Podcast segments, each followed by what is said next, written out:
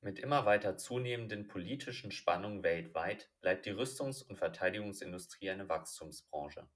Auch im Jahr 2021 werden die weltweiten Rüstungsausgaben wahrscheinlich einen weiteren Rekordwert erreichen. Lockheed Martin ist der größte und mitunter auch bekannteste Player der Branche. Der größte Abnehmer der Produkte ist die US-Regierung selbst. Wir haben uns das Unternehmen näher angeschaut.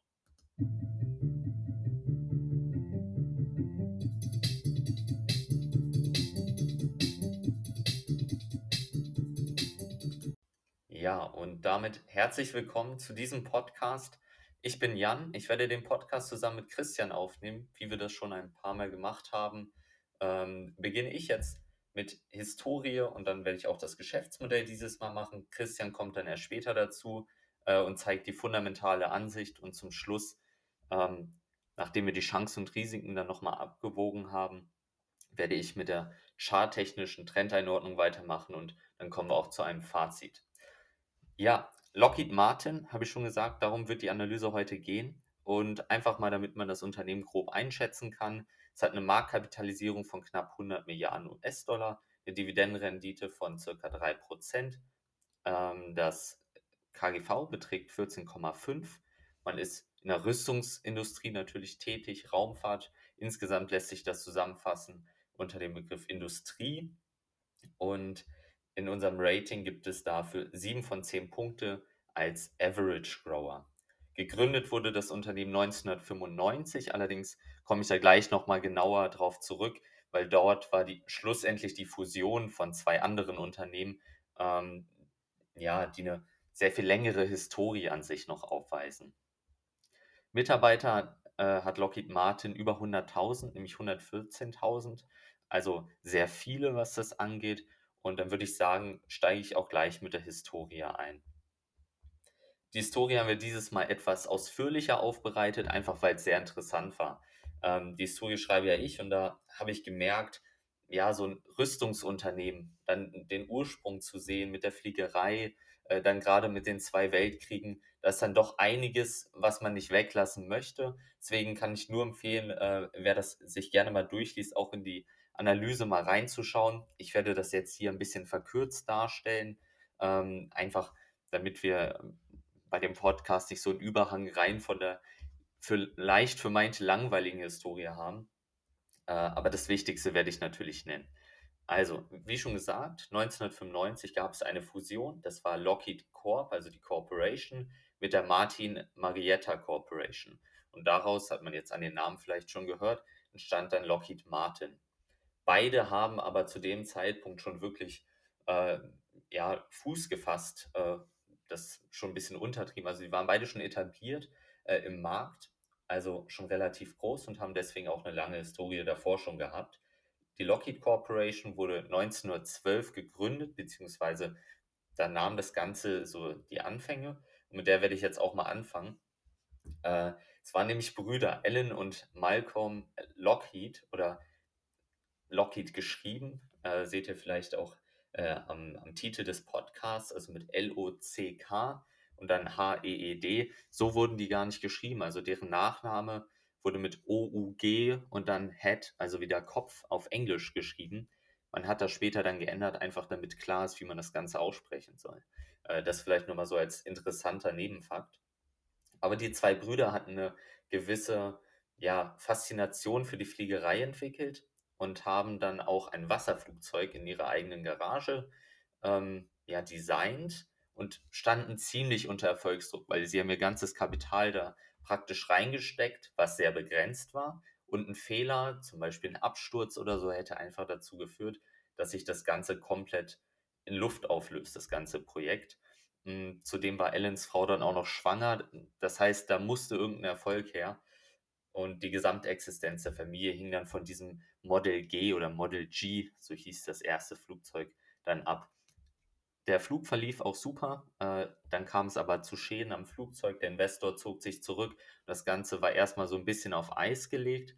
Äh, später haben sie dann aber, also drei Jahre später, äh, die äh, Lockheed Aircraft Manufacturing Company äh, gegründet und das Model G dann verwendet äh, um Sightseeing-Flüge anzubieten. Das war damals natürlich was total Besonderes. Die haben dann 10 US-Dollar genommen. Also heute sind 10 US, also umgerechnet sind das natürlich viel mehr. Ne? Das konnten sich äh, nicht unbedingt alle leisten damals, ganz im Gegenteil.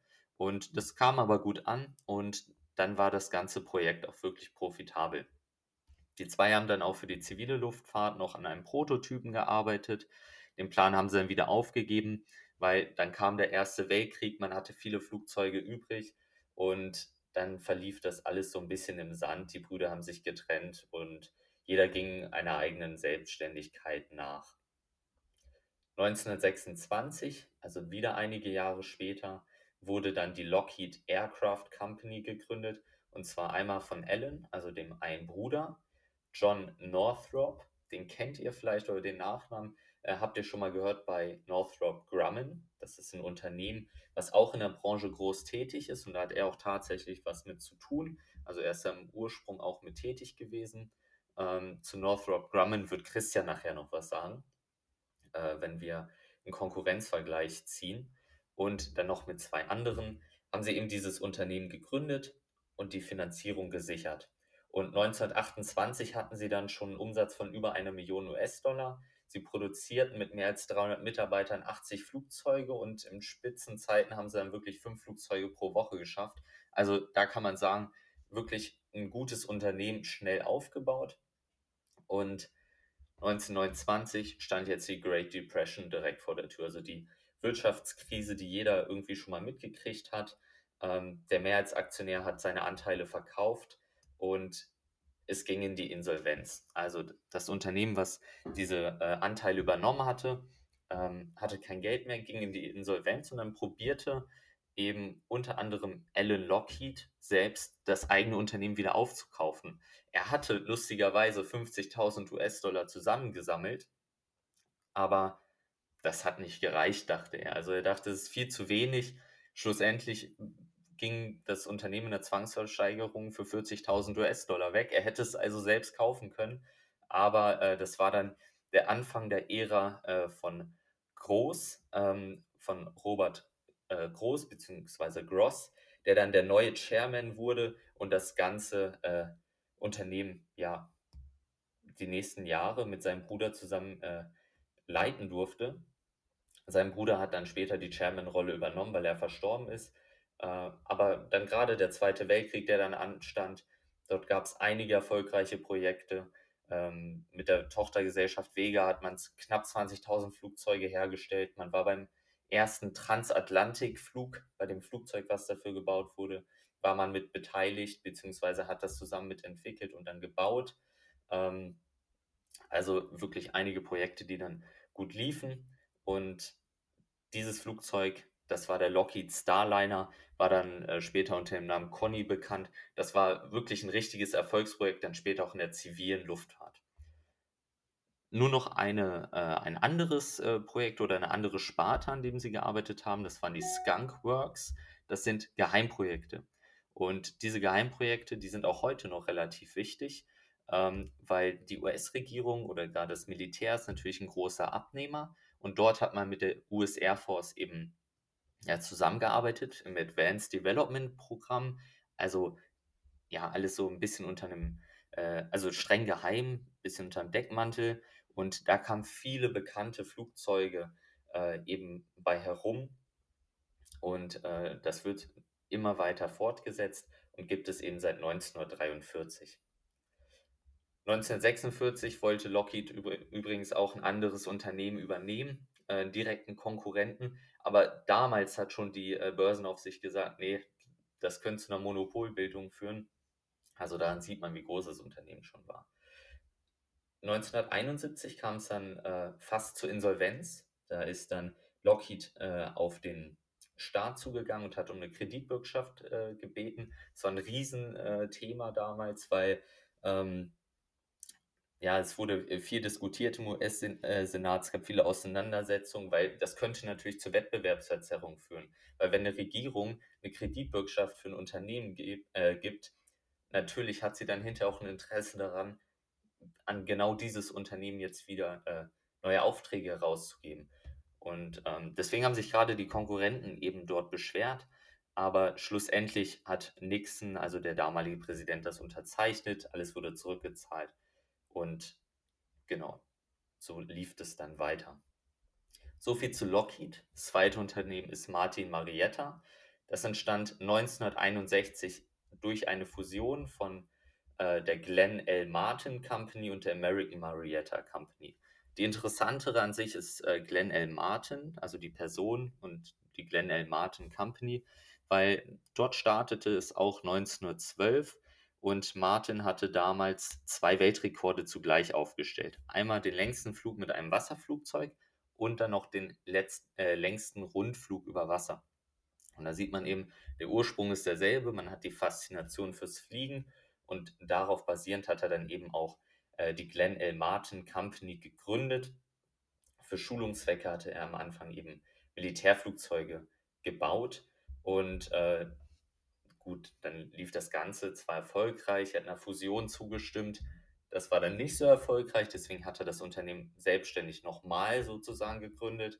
Ähm, und dann ging es auch richtig los. Der erste Bomber, den er gebaut hat äh, für den erst, im Ersten Weltkrieg, äh, der kam gut an bei der US-Regierung, also konnte, oder bei der US Army, ähm, selbst in der Great Depression, also was wir eben schon hatten in der Weltwirtschaftskrise 1929, ähm, kam man gut durch. Also man äh, hat bei, oder er hatte damals äh, seine Fabrik verkauft und sogar neu gebaut, also zu dem Zeitpunkt, also so schlecht äh, kann es nicht gelaufen sein. Und in der Zukunft waren dann vor allem Flugboote, Bomber und so, ähm, ja, das, was zu seinem Erfolg eben zählten. Und übrigens die beiden Bomber, die die Atombomben über Hiroshima und Nagasaki abwarfen, äh, am Ende des Zweiten Weltkriegs, die stammen auch von der Produktion aus seinem Konzern. 1957 äh, wurde das Unternehmen dann in The Martin Company umbenannt und die Tätigkeitsfelder wurden ausgebaut. Raumfahrt kam hinzu. Man war bei der ersten Mondlandung, äh, das Apollo-Programm war man mit dabei. Beim Voyager-Projekt war man mit dabei. Das hatten wir schon mal bei der Maxa-Aktienanalyse, äh, was es genau ist. Und da kam Raumfahrt eben als Segment hinzu, was ja heute für Lockheed Martin auch wichtig ist. Und als nächstes kann man dann eigentlich die Fusion mit der American Marietta äh, Corporation ähm, ja, nennen. Die selbst äh, gibt es auch schon seit 1913, ist auch aus einer Fusion wieder entstanden. Es war erst ein Hersteller von Farben und Beschichtung ähm, und das, der ist dann später aufgegangen äh, in der Martin Marietta, äh, ähm, in, der, in dem Unternehmen Martin Marietta. Genau, aber ansonsten ist das die Geschichte von Glenn L. Martin eigentlich das Interessante hier. Dann die Fusion 1995. Ich habe äh, jetzt einmal Lockheed erzählt, äh, was die genau gemacht haben, was die Story war und, und dann Martin Marietta, äh, beziehungsweise vor allem zu Martin habe ich jetzt was gesagt. Und 1995 haben diese beiden Unternehmen dann eben fusioniert. Es gab damals großzügige äh, Bonifikationen äh, der ehemalige CEO von Martin Marietta hat zum Beispiel 8 Millionen US-Dollar bekommen. Ähm, wurde damals auch breit diskutiert in den Medien. Und genau, es gab dann einige Umstrukturierungen. Man hatte zum Beispiel eine Sparte für Verteidigungselektronik verbaut, ähm, was anderes wieder übernommen. Äh, man wollte zeitweise sogar mit Northrop Grumman, was ich vorhin schon mal genannt hatte, fusionieren. Äh, das hat die Regierung dann aber unterbunden, weil es wäre dann ein übermächtiger Konzern praktisch entstanden äh, in diesem Bereich. Und der hätte dann über ein Viertel der jährlichen Verteidigungsausgaben äh, von den USA damals ausgemacht und das wollte man zu dem Zeitpunkt eben nicht. Äh, also von den Verteidigungsausgaben hätte dieser Konzern bekommen. Zu Beginn der 2000er Jahre hat Lockheed Martin dann noch die Sparte für elektronische Systeme äh, an einen anderen äh, Konkurrenten verkauft für so 1,7 Milliarden US-Dollar. Und im weiteren Verlauf hat, der, äh, hat Lockheed Martin immer mehr Aufträge oder immer wieder Aufträge vom US-Militär und der NASA bekommen. Man arbeitet jetzt beispielsweise auch ähm, beim Artemis-Projekt mit, womit man ähm, Astronauten wieder zum Mond bringen möchte. Und da werden die Orion-Raumkapseln, so heißen die, äh, von Lockheed Martin beispielsweise gebaut. Genau. Das ist so die Historie, wie man zu dem geworden ist, wo man heute eigentlich ist. Und gerade bei Unternehmen wie Lockheed Martin kritisieren natürlich viele ja, es ist ein Rüstungskonzern, will man da überhaupt investieren? Ähm, deswegen habe ich mir, ja, war es für mich ein bisschen schwierig, bei dem äh, Kapitel Mission, Werte und Nachhaltigkeit gerade auf die Nachhaltigkeit einzugehen. Die Mission von Lockheed Martin ist erstmal gar nicht äh, schwierig zu verstehen. Äh, ich lese dazu mal ein Zitat vor. Wir lösen komplexe Herausforderungen, bringen wissenschaftliche Erkenntnisse voran und liefern innovative Lösungen, um unseren Kundinnen zu helfen, die Sicherheit oder Kunden und Kundinnen zu helfen, die Sicherheit der Menschen zu gewährleisten. Ähm, erstmal relativ, ja, nicht nicht sagen, aber äh, so ein Standardsatz würde ich schon fast sagen. Aber im Fokus steht dann eben die Sicherheit der Menschen. Also, dass man das Ganze von der Seite betrachtet, Verteidigung, äh, Sicherheit äh, gewährleisten und so weiter. Und bei den Werten, äh, sagt Lockheed Martin, haben sie da im, im, Kern drei Punkte. Man möchte das Richtige machen, andere respektieren und eben mit Exzellenz performen, sozusagen der Beste sein. Äh, und man muss auch sagen, es gab in der Vergangenheit, in den 1970er Jahren, viel Bezug auf Bestechung und so weiter im Konzern, wie sie sich die Aufträge zum Beispiel gesichert haben. Aber seitdem äh, ist es lange in den Hintergrund geraten und war nicht mehr so schlimm. Äh, jetzt habe ich aber eben schon gesagt, Nachhaltigkeit und ein Rüstungskonzern, es, es beißt sich so ein bisschen. Ne? Äh, zumindest ja für viele, ähm, was ich auch durchaus nachvollziehen kann. Und Lockheed Martin veröffentlicht trotzdem natürlich einen Nachhaltigkeitsbericht. Und die ESG-Kriterien, auf die wir oft eingehen, also Environment, einmal äh, die Umwelt, dann Social, soziale und dann äh, Government, also die Unternehmensführung. Die Unternehmensführung, die möchte Lockheed Martin nachhaltig gestalten, da schreiben sie auch drüber. Aber sie sprechen auch in ihrem Nachhaltigkeitsbericht in globale Megatrends, so nennen sie das, äh, wie den Wandel der Arbeitswelt und den Klimawandel auch an. Und beim Klimawandel möchte man beispielsweise Ressourcen schonen. Das ist so der Anspruch, den man hier hat. Und dann veröffentlichte äh, Lockheed Martin auch so einen Nachhaltigkeitsmanagementplan. Und ähm, im Rahmen dieses Plans machen sie sich Gedanken um fünf Sachen. Einmal die genannte Ressourceneffizienz, gerade Optimierung vom Energie-, Wasser- und Materialverbrauch, also bei der Herstellung. Dann Wohlbefinden der Mitarbeiter und Mitarbeiterinnen, also dass man einen inklusiven Arbeitsplatz eben fördert, ähm, die Geschäftsintegrität, also Förderung von ethischem Verhalten, Informationssicherheit, dass die Daten eben alle sicher sind. Äh, für die Kunden und Kundinnen ist einem Kunden wie der US-Regierung natürlich unglaublich wichtig. Äh, und jetzt, ein Punkt habe ich mir zum Schluss aufgehoben, das ist der Einfluss des Produkts. Ähm, Lockheed Martin nennt hier drei Unterpunkte. Das ist die innovative Energie, Sicherheit und Telekommunikationsinfrastruktur. Und gerade dieser Punkt der Sicherheit wird dann natürlich in Fokus gestellt. Viele sehen das als unmoralisch an, in einen Rüstungskonzern beispielsweise zu investieren. Ähm, ja, weil es schlussendlich werden damit mit den Waffen eben Menschen getötet. Lockheed Martin baut das Ganze so ein bisschen anders auf. Das muss jeder für sich selbst bewerten, wie er das sieht aber sie zeigen so ein bisschen, natürlich ist es notwendig, dass wir uns verteidigen können, um Sicherheit zu gewährleisten. Ne? Also den, ähm, der Einsatz von diesen Waffen ist, liegt jetzt ja gar nicht bei Lockheed Martin, die entscheiden das ja gar nicht direkt. Sie bauen die nur in Anführungsstrichen. Ähm, und da sollte man sich auf jeden Fall Gedanken drum machen. Ähm, da werden wir später, denke ich mal, auch nochmal drauf eingehen. Nur Lockheed Martin stellt es eben bei sich selbst, also ich will das jetzt gar nicht äh, bewerten, sondern stellt es bei sich selbst in den Vordergrund, dass man eben die Sicherheit schaffen möchte. Also dass das, was man produziert, vor allem für die Sicherheit gedacht ist. Äh, die Sicherheit der Menschen. Nichtsdestotrotz muss man eben berücksichtigen ESG-Kriterien. Es gibt von den zahlreichen Indizes, ähm, zum Beispiel SP 500, wo Lockheed Martin mit gelistet ist, gibt es inzwischen auch eine ESG-Variante, die genau solche Konzerne wie Lockheed Martin eben ja, außen vor lässt. Äh, meines Erachtens ist auch Johnson Johnson beispielsweise nicht dabei aus der Pharmaindustrie. Also äh, ein Rüstungskonzern ist natürlich da aussortiert. Genau. Dann würde ich sagen, ähm, kann ich auch schon weiter zu, zum Geschäftsmodell gehen. Denn die Historie und dafür, wo Lockheed Martin steht, haben wir jetzt eigentlich ganz gut schon mal äh, beleuchtet. So, und beim Geschäftsmodell möchte ich jetzt erstmal allgemein mit dem Blick auf die weltweiten Militärausgaben anfangen. Die sind nämlich weltweit steigend. Also natürlich, man hört immer wieder, dass manche nach äh, oder dafür sind, dass man eben weiter abrüstet oder so, aber das ist faktisch erstmal nicht der Fall. Über die letzten äh, 15 Jahre, 16 Jahre kann man äh, sagen, dass die Militärausgaben weltweit um rund 2% etwas mehr im Jahr gestiegen sind.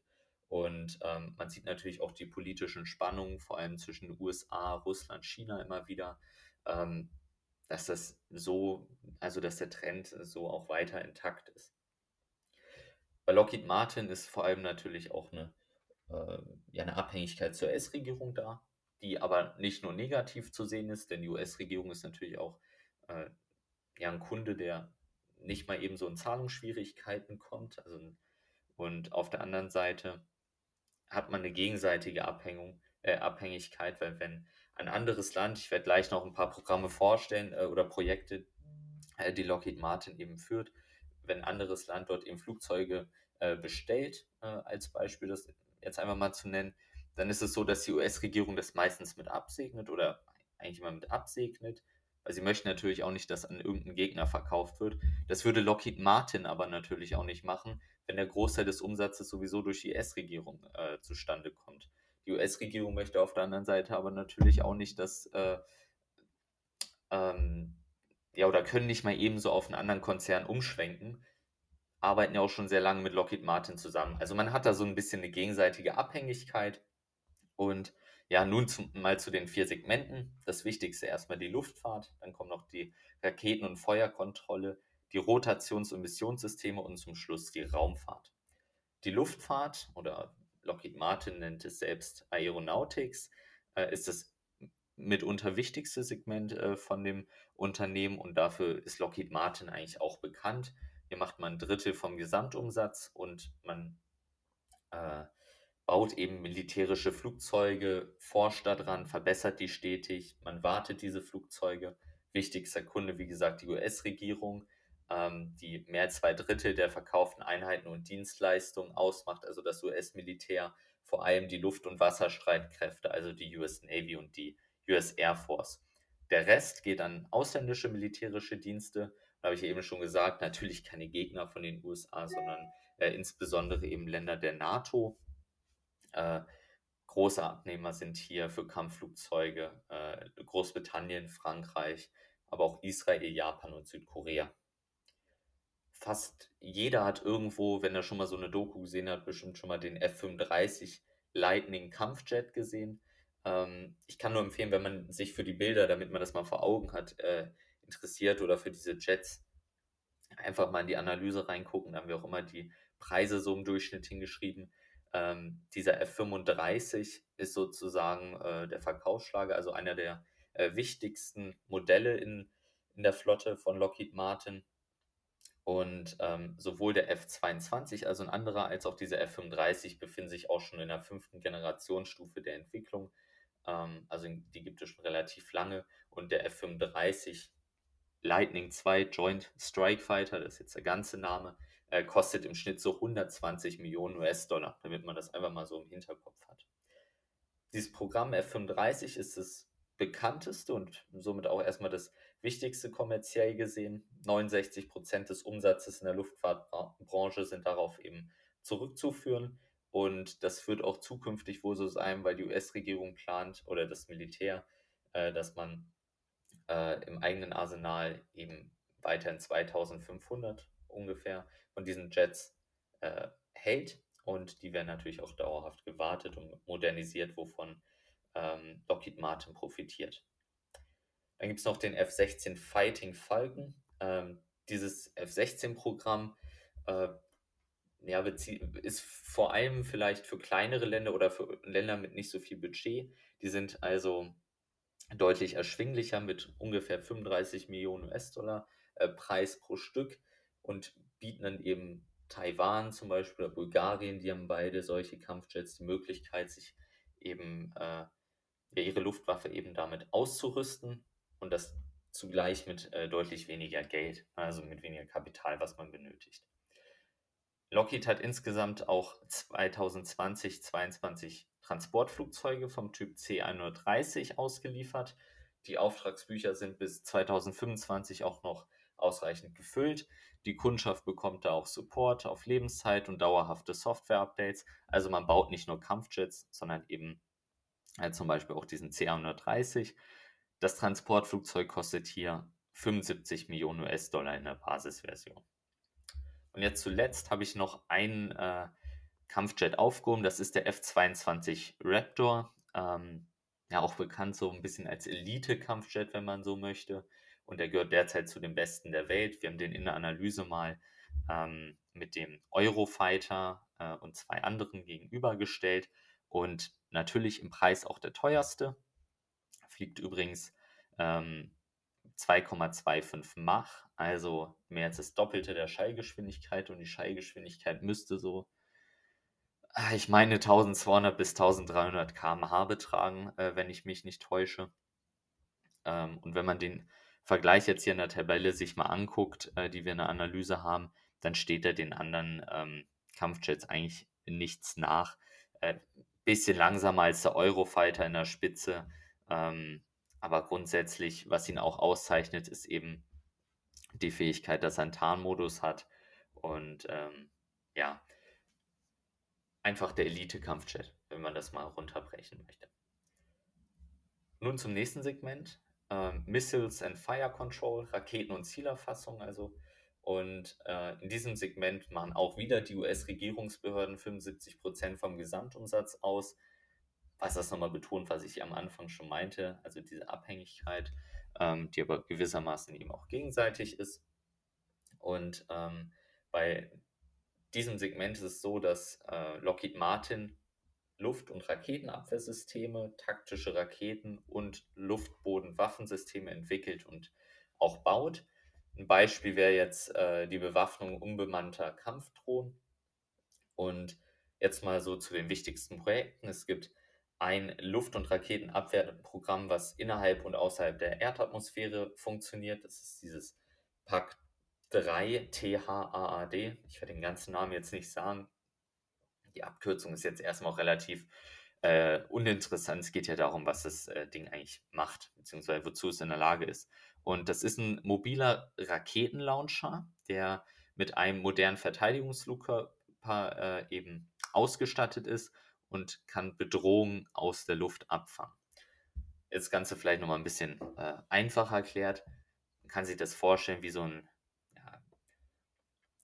LKW, der extra dafür gebaut wurde. Also ein, ähm, äh, das Ganze fährt erstmal auf Rädern, hat hinten dann eben einen Raketenlauncher drauf. Das heißt, man kann hinfahren, wo man möchte, also solange man da irgendwie hinfahren kann, ist also mobil damit und kann dann diese Raketen abschießen.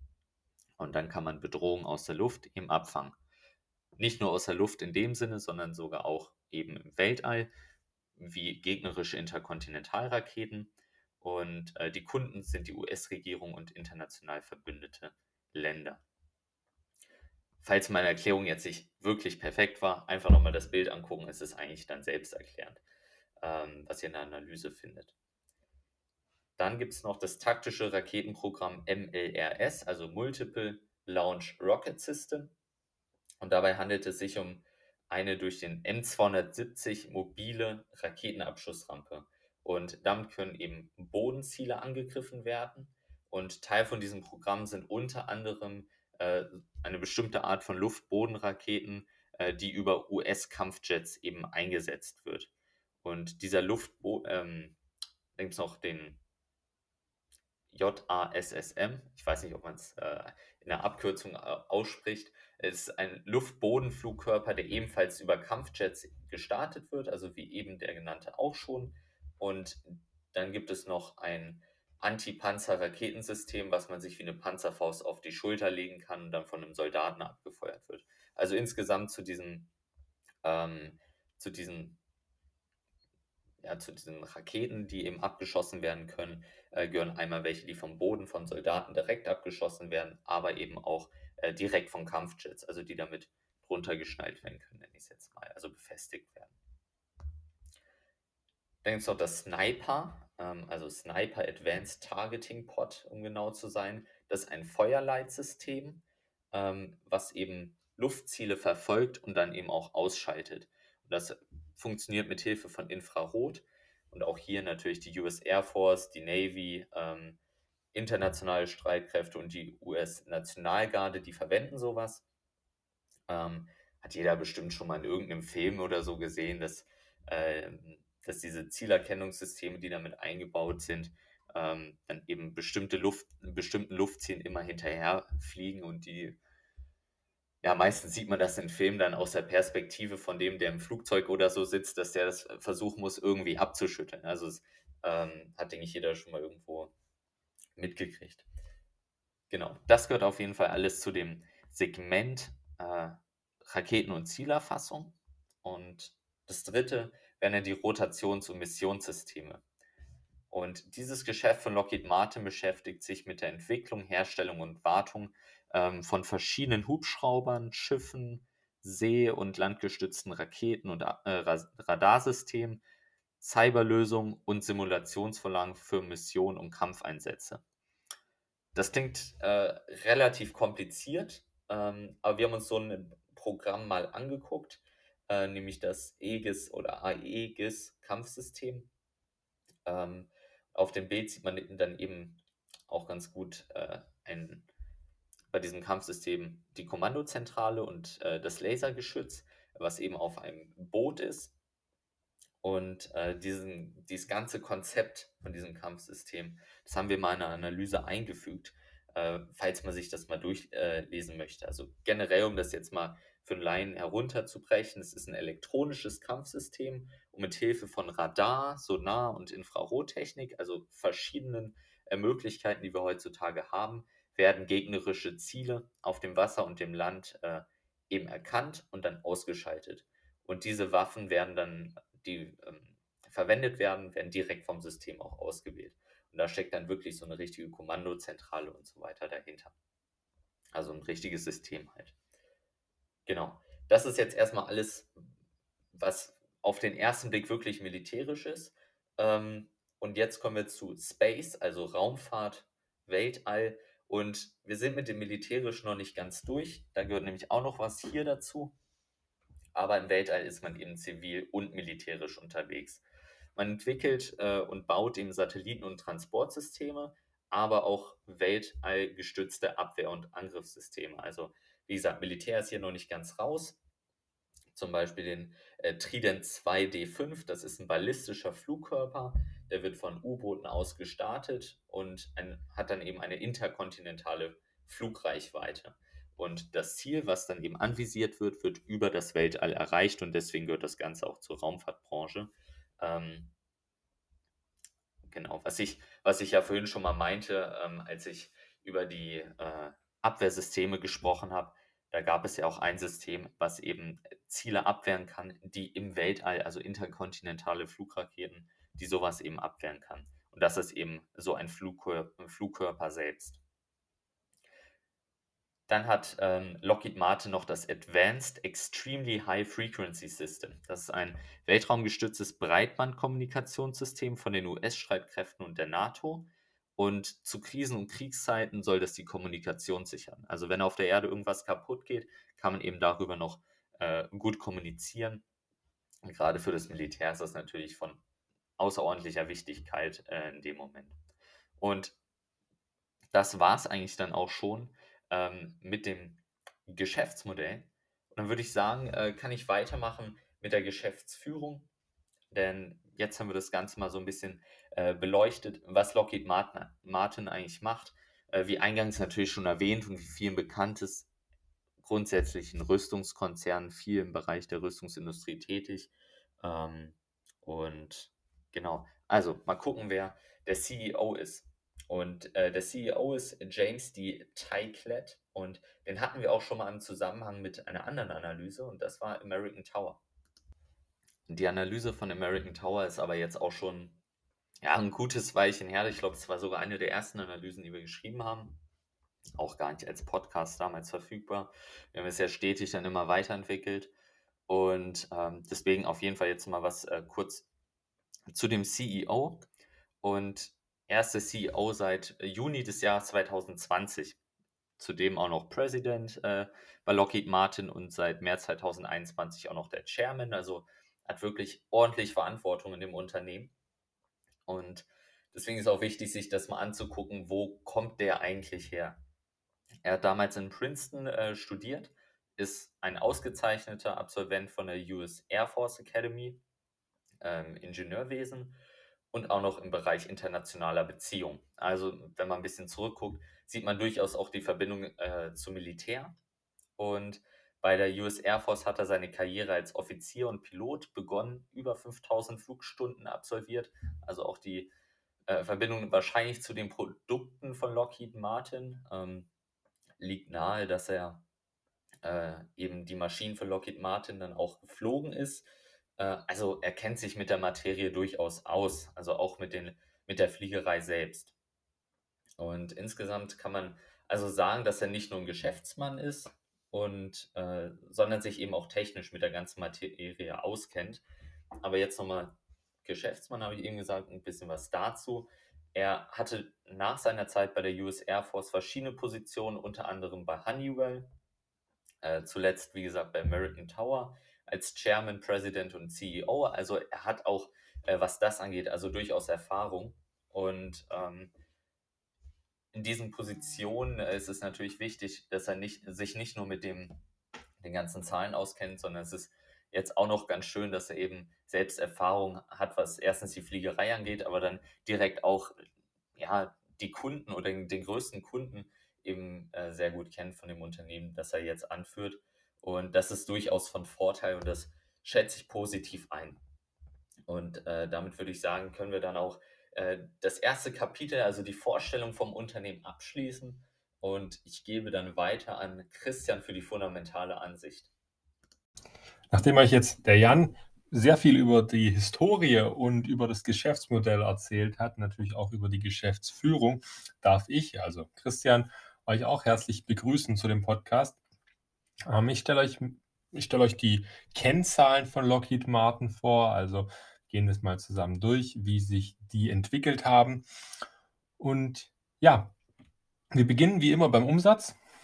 Beim Umsatz sehen wir folgendes. Wir hatten 2016 einen Umsatz von 47,2 Milliarden US-Dollar. Das hat sich bis 2020 um durchschnittlich 8,4 Prozent pro Jahr gesteigert auf 65,4 Milliarden US-Dollar. Und ähm, es wird erwartet, dass das Wachstum auch weiter anhält, aber nicht ganz so stark. Es soll auf 3,5 pro Jahr ähm, abflachen und 2023 dann um die 72,52 Milliarden US-Dollar betragen. Schauen wir uns mal die Umsatzverteilung nach Segment und Kunden, Kunden an. Und dann haben wir ähm, 40 Prozent, die der Luftfahrt zugeordnet werden, 24% Rotations- und Missionssysteme, 18% der Raumfahrt und 17% Raketen- und Zielse äh, Zielerfassung. Systeme sind es dann auch. Also hatten wir am Geschäftsmodell darüber gesprochen, beziehungsweise der Jan hat euch das wahrscheinlich kurz erläutert. Und das ist die Umsatzverteilung. Das heißt, wir sehen schon, die Luftfahrt, die macht mit Abstand am meisten aus. Die hat auch einen Gesamtwert, also wenn man es mal nicht relativ sieht, sondern absolut in Zahlen, dann war der Nettoumsatz im Jahr 2020 bei 26,27 Milliarden US-Dollar. Und ähm, die Kunden sind hier vor allem Militärdienste, also hauptsächlich die US-Luftwaffe und die US-Marine. Hm, das ist auch noch so kurz als kleine Nebenandeutung. Wenn wir uns dann mal anschauen, ähm, welche Abnehmer sind das alles allgemein, also abgesehen jetzt von, den, von der Luftfahrt, dann sehen wir ganz stark ähm, die US-Regierung, die macht 74 Prozent des Umsatzes aus. Wir haben 25 Prozent restliches International und 1 Prozent, also der Rest, ähm, das sind kommerzielle US-Abnehmer und andere. Also ein ganz kleiner Teil, auf den brauchen wir aber auch nicht näher drauf eingehen. Aber wir sehen schon, fast drei Viertel der Umsätze sind mit der US-Regierung abgeschlossen. Und das ist ein gewisses Klumpenrisiko. Für manche ist es auch ja, ein sicherer Abnehmer. Die US-Regierung, ähm, die kann fast nicht pleite gehen. Also dann haben wir andere Probleme. Ähm, aber ob das wirklich so ist, schwierig. Das nimmt uns aber auch schon eigentlich fast die Betrachtung nach der regionalen Verteilung ab. Weil wenn wir uns das mal anschauen, ist ja logisch, wenn die US-Regierung ähm, schon drei Viertel der Umsätze ausmacht, dann kommen auch 75 Prozent der Umsätze aus Amerika. Also genau ein Prozent mehr als die US-Regierung abnimmt, die kommen dann auch noch ähm, zusätzlich aus den USA. Und 8% kommen trotzdem noch aus Europa, 10% aus Asien, Pazifik, 6% aus dem Mittleren Osten und dann haben wir noch einen ganz kleinen Anteil von sonstigen. Dann haben wir die Umsatzverteilung soweit angeschaut. Wir sehen, ähm, Lockheed ist nicht komplett nur auf Rüstung, aber natürlich schon ein sehr großer Teil. Sieht man natürlich auch an den Abnehmern. Ähm, aber regional hat man immerhin ein Viertel, das nicht aus Amerika kommt. Kein großer Anteil, aber immerhin. Beim EBIT und Konzerngewinn, also beim zweiten Kapitel vom fundamentalen Kennzahlenbereich, da haben wir uns mal die Arbeit gemacht und haben mal geschaut, okay, wie war denn die Gewinnentwicklung von 2010 bis 2015?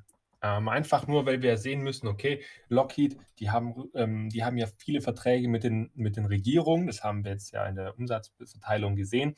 Und dann ist natürlich auch wichtig, wie war das in den zehn Jahren davor einfach mal zum Betrachten. Und dann sehen wir, okay, von 2010 bis 2015 ist der Gewinn, der Unternehmensgewinn jährlich um 5,15 Prozent gewachsen, also relativ langsam, aber doch kontinuierlich.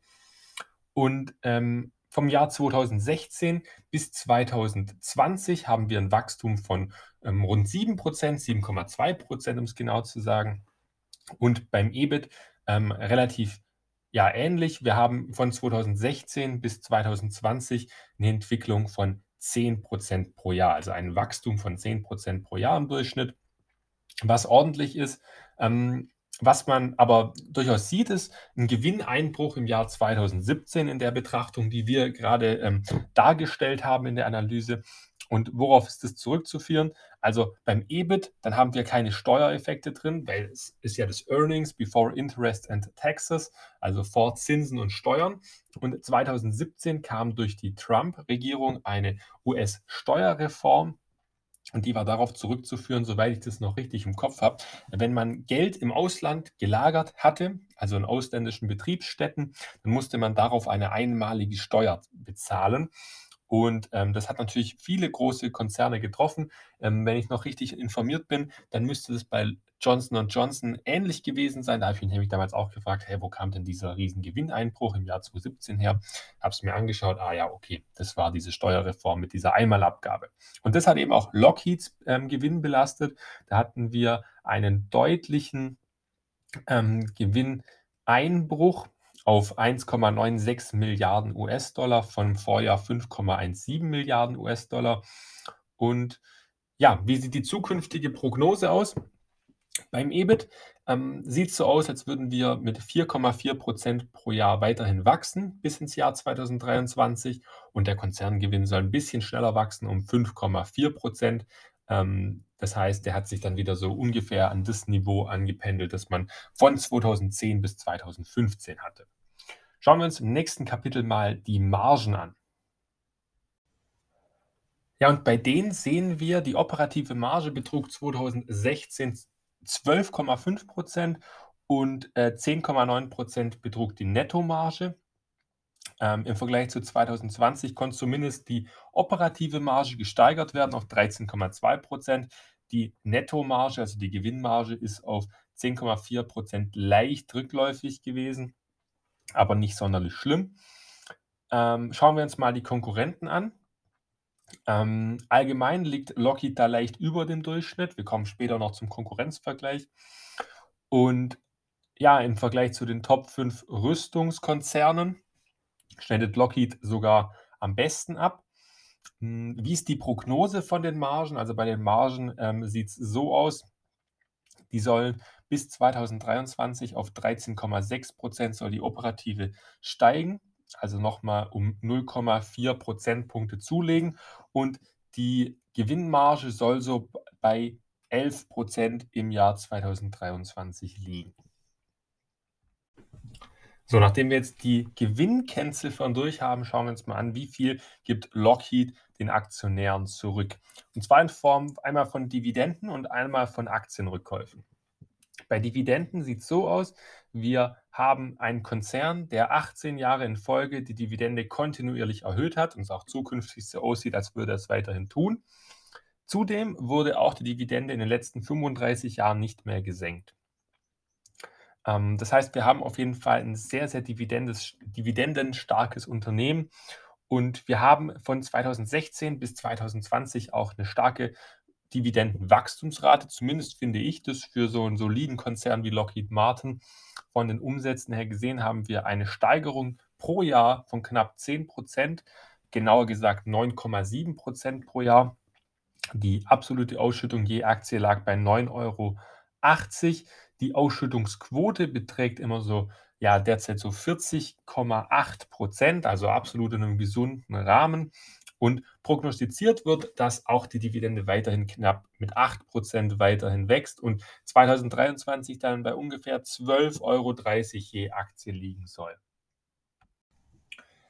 Aber auch eben Aktienrückkäufe nimmt Lockheed Martin sehr, sehr ernst. Also neben der Dividende werden auch aktiv Aktien zurückgekauft. Das bedeutet natürlich für Aktionäre, sie bekommen immer mehr Gewinn je Aktie zugerechnet, weil selbst wenn der Konzerngewinn gleich bleibt, aber Lockheed immer mehr Aktien zurückkauft, dann steigert sich natürlich indirekt auch der Gewinn je Aktie. Zumindest ähm, durch die Aktienrückkäufe dann gesehen.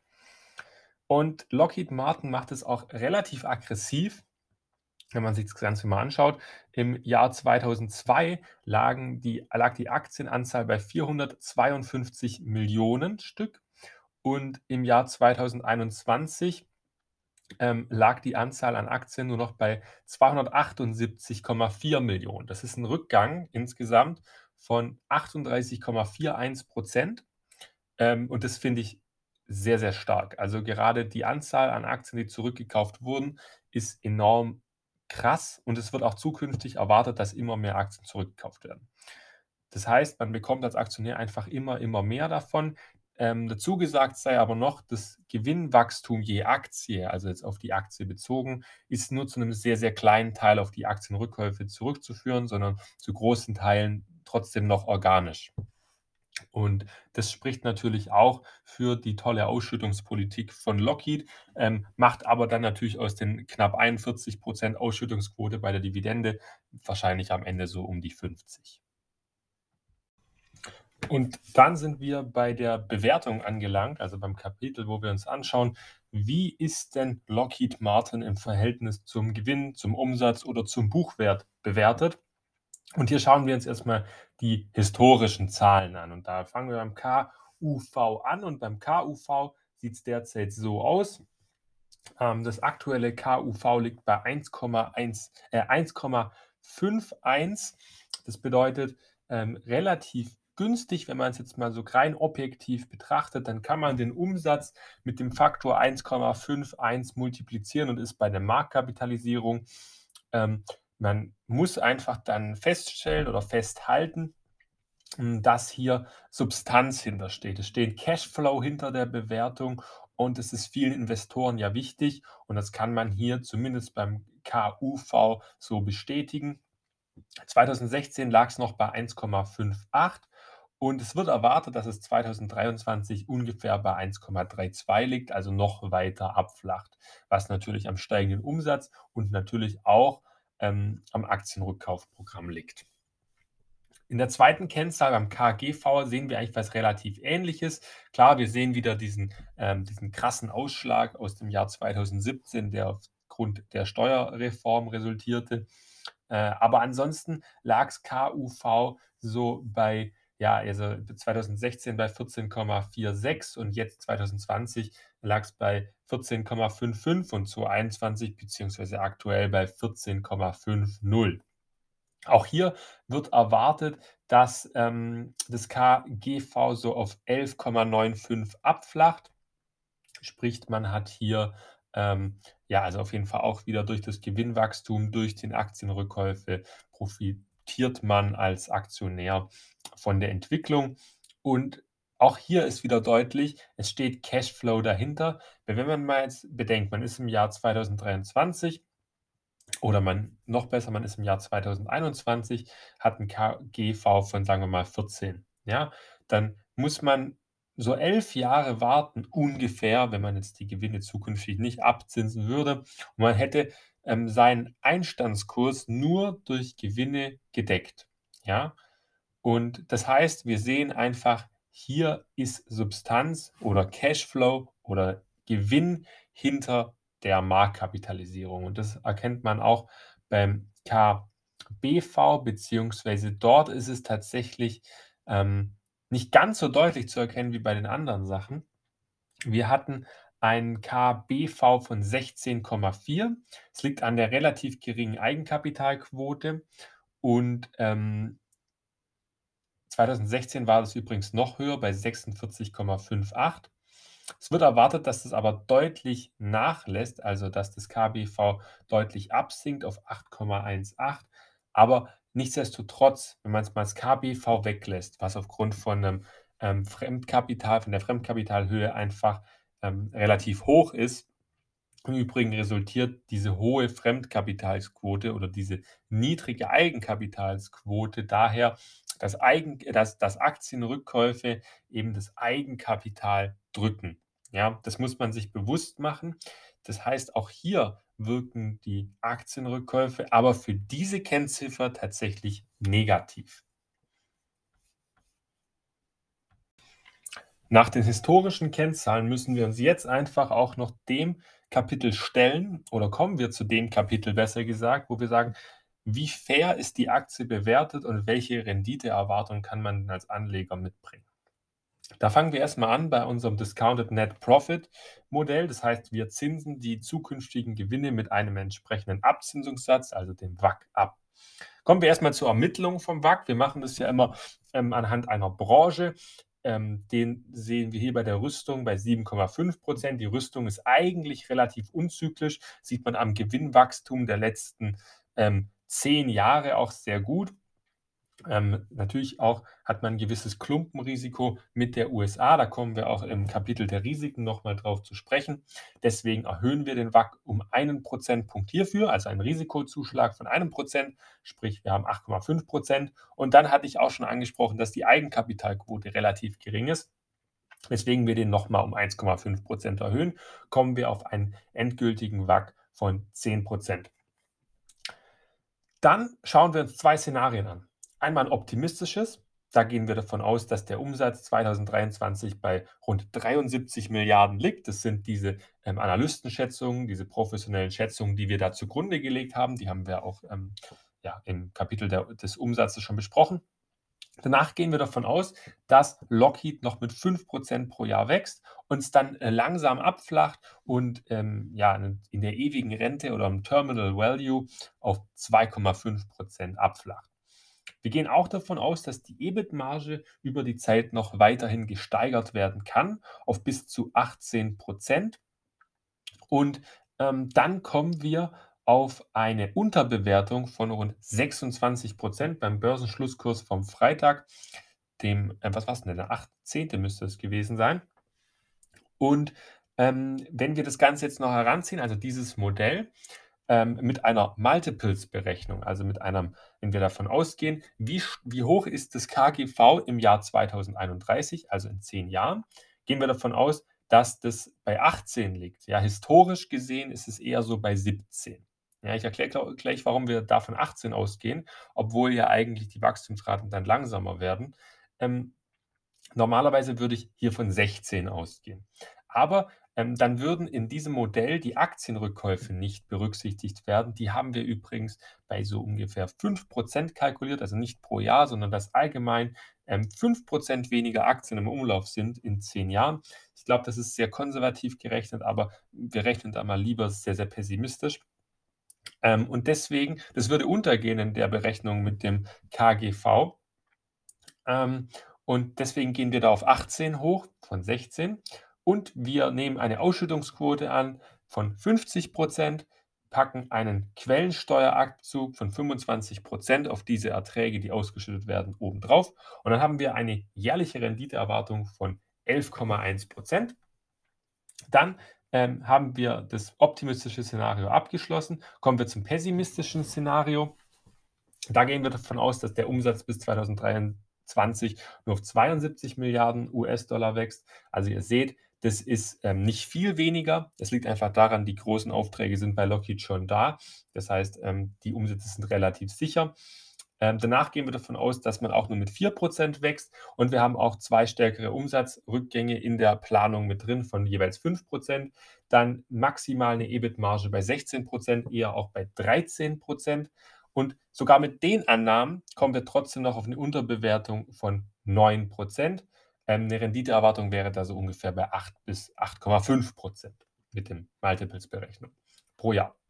Ähm, meine Einschätzung von diesem Modell ist, dass wir eher am optimistischen Bereich sind, sprich ich rechne hier mit circa 11 Prozent Renditeerwartung pro Jahr inklusive der Dividende. So, nachdem wir jetzt unsere Renditeerwartung und unsere Unterbewertung festgestellt haben, sind wir beim Kapitel der Einordnung nach Peter Lynch. Und nach Peter Lynch ist es ein bisschen schwierig einzuordnen. Wir hätten so eine Mischmasch zwischen Slow Grower und Average Grower.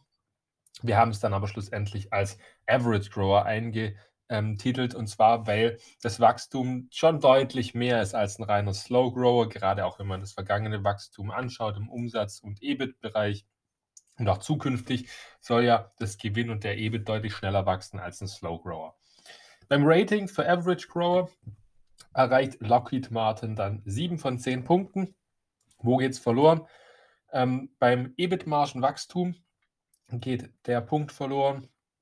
Beim Umsatzwachstum der nächsten drei Jahre, das liegt nicht über 6% und beim ähm, EBIT-Wachstum über die nächsten drei Jahre, das liegt auch nicht über 6%. So, nachdem wir jetzt die Bewertung und das Rating durchgesprochen haben, sind wir bei der Branchenanalyse angelangt und danach schauen wir uns die Konkurrenz an. Also welche Konkurrenz gibt es in der Branche? Und beim Markt für Rüstungsgüter, da ist es ganz üblich, dass immer der Staat, in dem ähm, das Unternehmen angesiedelt ist, also bei Lockheed logischerweise USA, der größte und wichtigste Abnehmer ist. Das haben wir ja auch schon im Umsatzteil gesehen. Ähm, das liegt einfach daran, ähm, dass Exporte relativ stark gesetzlich reguliert sind, weil natürlich möchte Amerika nicht zwingend, dass ähm, Lockheed jetzt nach Russland oder nach China was, Waffen verkauft. Ähm, das ist nicht ausgeschlossen, aber es ist eben gesetzlich stark reguliert oder ähm, unterliegt gewissen Vorschriften. Und es ist natürlich eine wichtige Information, die man für den Markt benötigt. Der Markt an sich von Rüstung oder von weltweiten Militärausgaben, besser gesagt, der beläuft sich im Jahr 2020 auf ähm, 1960 Milliarden US-Dollar. Und der ist seit 2005 um rund 2,5 Prozent, 2,1 Prozent pro Jahr gewachsen, nicht 2,5, 2,1 Prozent gewachsen mit ein bisschen mehr als 2, also 2 Prozent pro Jahr an Wachstum ist natürlich jetzt kein enormes Wachstum in der Branche ersichtlich. Aber man muss natürlich auch sagen, dass, die, äh, dass der Markt an sich oder die Militärausgaben schon sehr, sehr hoch sind. Also wir sind hier bei 2 Billionen US-Dollar. Das ist einfach eine Hausnummer, die viele Märkte nicht mal im Ansatz erreichen. Da wir aber bei Lockheed natürlich sehr, sehr stark auf die, ähm, auf die amerikanischen Ausgaben achten müssen, haben wir den Markt nochmal aufgeteilt. Also diese knapp 2 Billionen US-Dollar muss man jetzt ja noch aufteilen, wie hm, die regional verteilt sind. Und hier hat Amerika, also der Kontinent Amerika, einen Anteil von 43 Prozent, Asien, Ozeanien 27 Prozent und Europa 19 Prozent. Und dann haben wir noch Afrika mit 2,2 Prozent. Ähm, wenn Amerika so einen großen Anteil hat, dann hat die USA natürlich den mit Abstand größten Anteil, weil von diesen 43 Prozent machen sie absolut 39 Prozent aus. Und damit liegt ihr Anteil an Militärausgaben mit Abstand auf Platz 1 bei 778 Milliarden US-Dollar. Und damit liegt die USA unanfechtbar auf Platz 1. Dahinter liegt nur noch China, die geben 13 Prozent, also von dieser kompletten, von diesen knapp 2 Billionen aus. In Zahlen ausgedrückt 252 Milliarden US-Dollar. Also knapp ein Drittel von dem, was die USA ausgibt, leistet China für die Militärausgaben. Ähm, Deutschland hat in 2020 ähm, zum Vergleich übrigens ähm, 52,8 Milliarden ausgegeben. Das ist ähm, vom Bruttoinlandsprodukt her gesehen 1,4 Prozent. Ähm, die NATO hat ja so als Zielvorgabe gegeben, 2 Prozent des Bruttoinlandsprodukts ähm, dafür auszugeben. Ähm, aber das hat Deutschland noch nicht ganz geschafft.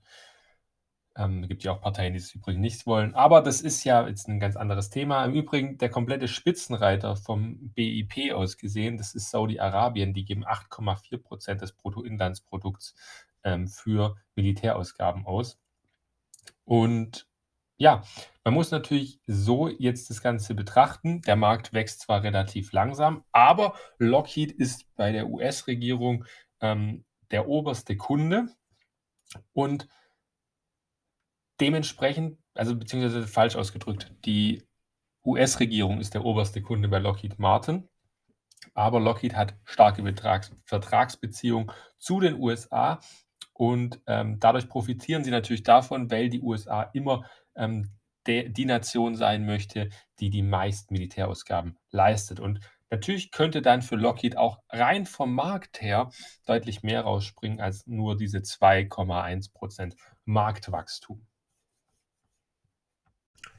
Im Übrigen ist bei der Branche noch zu sagen oder noch zu ergänzen, dass natürlich die Weltraumtechnologien und die Segmente, die hatten wir in der Maxa Technology Analyse ganz gut durchgesprochen. Das heißt, wenn dich der Part des der Branche noch interessiert, dann verweise ich hier ganz nett auf die Analyse von Maxa, weil da ist das wirklich sehr, sehr ausführlich analysiert worden, auch mit dem Budget der, der NASA, die die für gewisse Missionen oder für ähm, ja, Segmente haben oder welche sie geplant haben.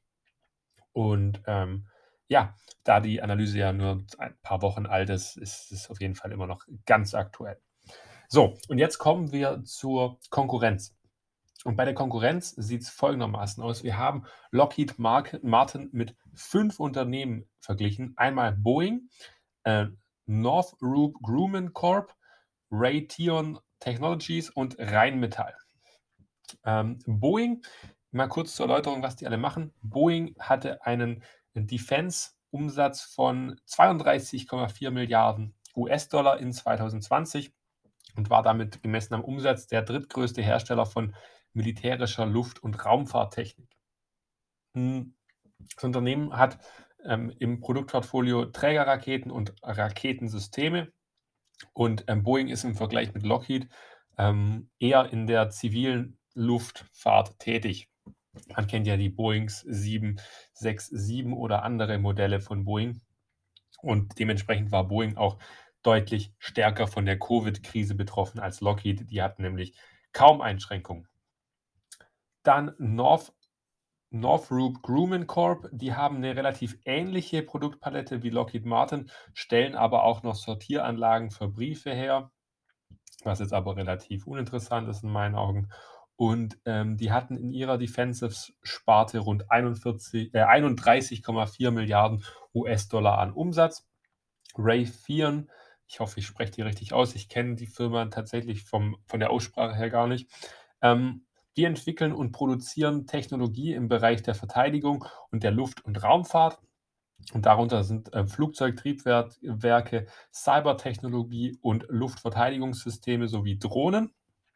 Ähm, das Unternehmen kam im letzten Jahr auf den Segmentumsatz von 42 Milliarden US-Dollar.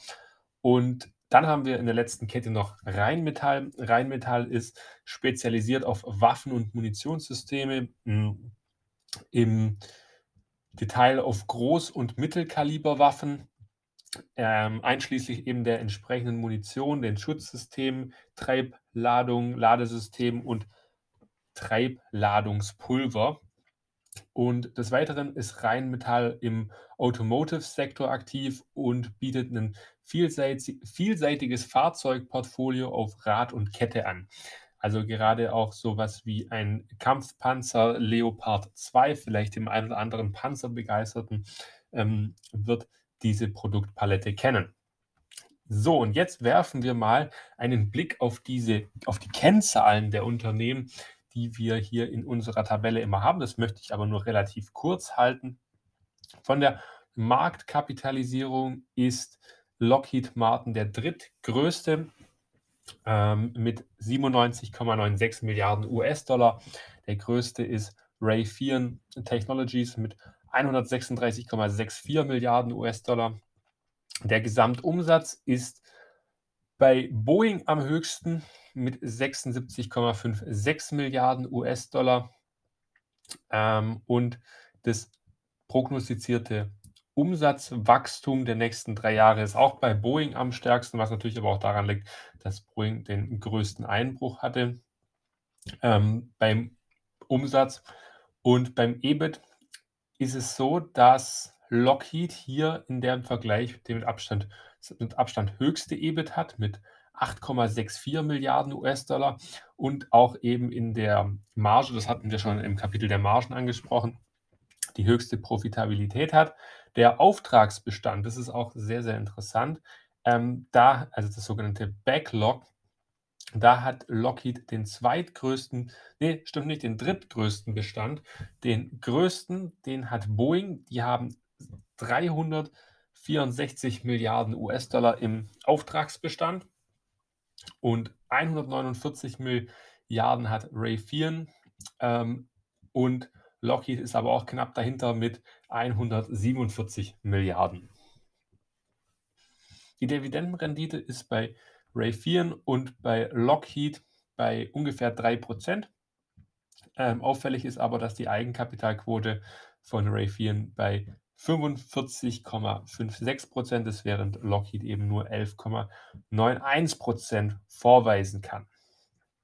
So, ich würde mal sagen, das ist so die, die größte, das ist so ein grober Vergleich, wenn ich das noch komplett detailliert interessiert, auch beim KGV, wobei das kann ich noch ganz kurz sagen, das ist bei Lockheed am zweitniedersten, wenn man die negativen KGVs mal außen vor lässt.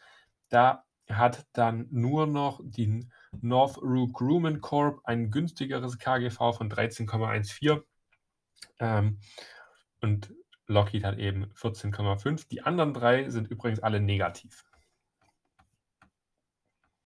So, jetzt kommen wir zu einem der letzten Kapitel und zwar zu den Chancen und Risiken. Das ist aber auf jeden Fall ein spannendes Kapitel, gerade auch natürlich immer, wenn man wirklich kurz vor der Investitionsentscheidung steht, dann muss man natürlich immer noch abwägen, was sind die Chancen, was sind die Risiken. Wir haben sowohl drei Chancen als auch drei Risiken herausgefiltert. Und ähm, die erste Chance ist ähm, die steigende Nachfrage nach Verteidigungsgütern. Schauen wir uns mal nur die NATO-Staaten an. Das sind ja diese Staaten, die Lockheed vor allem beliefert. Natürlich großteils die USA, das haben wir jetzt schon mehrfach gesagt, aber natürlich auch andere ähm, Regionen und Länder. Und bei den, bei den NATO-Staaten ist es so, die NATO hat ein Ziel vorausgesetzt, eben diese 2%-Grenze, das heißt 2% des Bruttoinlandsprodukts sollen doch für Rüstung ausgegeben werden. Das ist so diese Zielvorgabe. Und nur elf der 30 Mitgliedstaaten erreichen diese Grenze im Jahr 2020.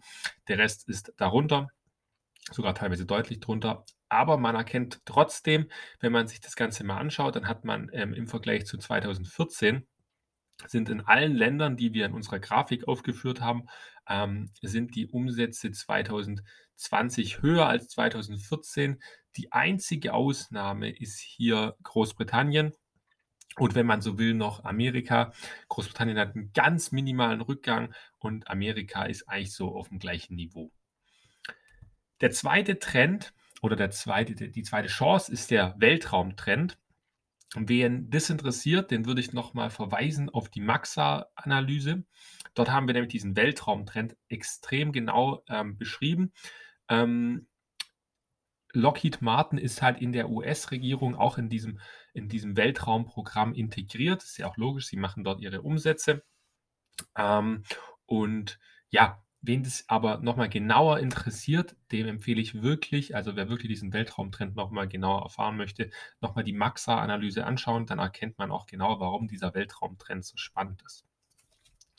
Ähm, im dritten, in der dritten Chance, da haben wir den allgemeinen Backlog. Backlog ähm, ist hier der Auftragsbestand, den Lockheed hat. Das hatten wir schon beim Konkurrenzvergleich kurz angesprochen. Der ist bei 147,1 Milliarden US-Dollar im Jahr 2020. Und das ist natürlich eine enorme Hausnummer. Das heißt, es sind auch die Umsätze teilweise gesichert durch diesen Backlog, weil, naja, wenn man den Auftragseingang hat, dann ist es nicht 100% sicher, dass der Umsatz auch entsteht, aber auf jeden Fall auch, ähm, es, ist, es ist stark von auszugehen, vor allem wenn man eben die USA als Auftragsabnehmer hat. Ähm, das heißt, das kann man auch als Chance aufführen. Wir kommen da aber gleich nochmal drauf zu sprechen. Im Übrigen ist Lockheed auch der Haupt Hauptauftragnehmer der US, des US-Verteidigungsministeriums, weil sie machen 17,77 Prozent der gesamten Umsätze aus des US-Verteidigungsministeriums. Und danach weit abgeschlagen ist eben Raytheon Technologies. Und da sieht man einfach schon, wie mächtig ähm, die Beziehung ist zwischen der US-Regierung und Lockheed. Und mit dieser Zahl, die wir hier angesprochen hatten, da sind wir auch eben bei dem Risiko. Und zwar die Abhängigkeit von der US-Regierung. Und wenn man 17,77 Prozent des kompletten US-Verteidigungsministeriums Budget ausmacht, dann, ähm, dann hat man natürlich ein gewisses Klumpenrisiko und das ist auf keinen Fall von der Hand zu weisen.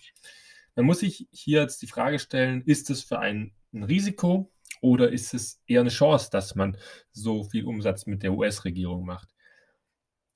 Ich finde, man kann das als beides beurteilen, aber wir sehen es hier auf jeden Fall als äh, Chance, die man auf jeden Fall auf dem Schirm haben muss. Der Grund ist ja ganz einfach. Wenn die USA sich dazu entscheidet, ähm, Lockheed nicht mehr als Partner zu haben, dann fallen Lockheed drei Viertel der Umsätze weg. Und dass das für das Unternehmen ein Genickbruch ist oder auf jeden Fall ein enormer Rückschlag, das brauche ich, glaube ich, nicht weiter ausführen. Wir haben es ja auch schon angesprochen im Konkurrenzvergleich, dass, äh, oder in der Branchenanalyse besser gesagt, dass das ein gewisses Risiko birgt. Und ähm, das möchten wir hier einfach auch nochmal betonen, oder in dem Fall ich an euch appellieren, dass das ein großes Risiko ist, das man auf dem Schirm haben muss. Wenn das äh, gewisse Auswirkungen hat, dann sehen wir die auf jeden Fall bei sehr hoch. Die Eintrittswahrscheinlichkeit ist aber wirklich gering.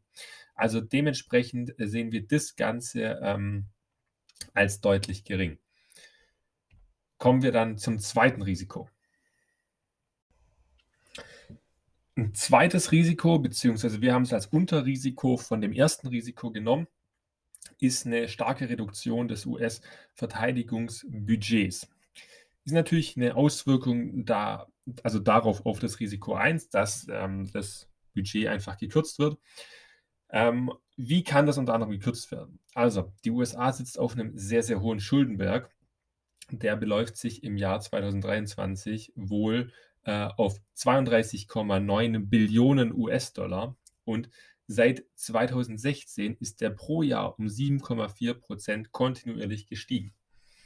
Das heißt, wenn wir hier einen zu hohen Schuldenberg haben und die USA sagt, nein, okay, wir können jetzt leider kein Geld mehr ausgeben für ähm, die Sachen X, Y, Z, dann kann das natürlich auch das äh, Verteidigungsministeriumsbudget ähm, entsprechend ähm, ja, treffen.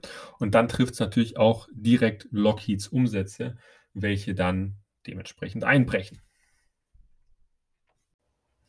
Und das letzte Risiko ist noch die starke heimische Konkurrenz.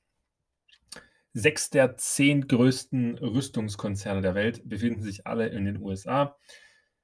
Das heißt, man hat da einfach einen internen Wettkampf oder einen internen Wettbewerb hm, bei den Unternehmen selber.